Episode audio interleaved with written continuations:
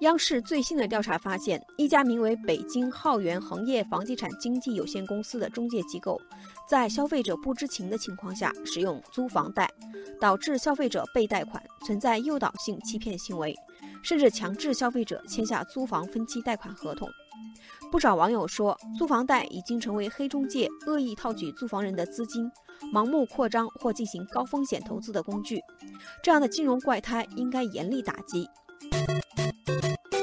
实际上，租房贷已经成为一些中介机构发展长租公寓的利器，因为可以通过小贷公司获取租客一年的租金，为公司拓展房源提供资金。这中间，租客虽然看起来是在每月交房租，其实是在向小贷公司还贷款。这种模式极大危害租客的权益。因为一旦在规模扩张中出现风险，资金链断裂，长租公寓企业很有可能就会无力向房屋业主支付租金，而房屋业主就会驱赶租客。近日，杭州一家名为“鼎家”的长租公寓就因为经营不善，导致资金链断裂，已经停止运营，近两千名租客及八百多位房东利益受损。对此，网友花花家的猫说：“花明天的钱租今天的房，爆后天的雷，敢不敢再坑一点？”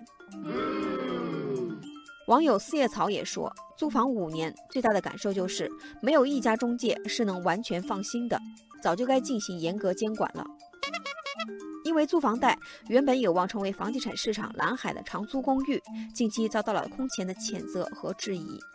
不过，网友白露为霜认为，房住不炒，租售同权是大势所趋，房租的长期化、稳定化是全社会乐见其成的。不能因为房租贷就否定长租公寓存在的价值。网友漫步云端表示同意，他还提出建议说，要及时控制长租模式下的金融风险，让长租公寓回归常住本质，而不是充当金融工具。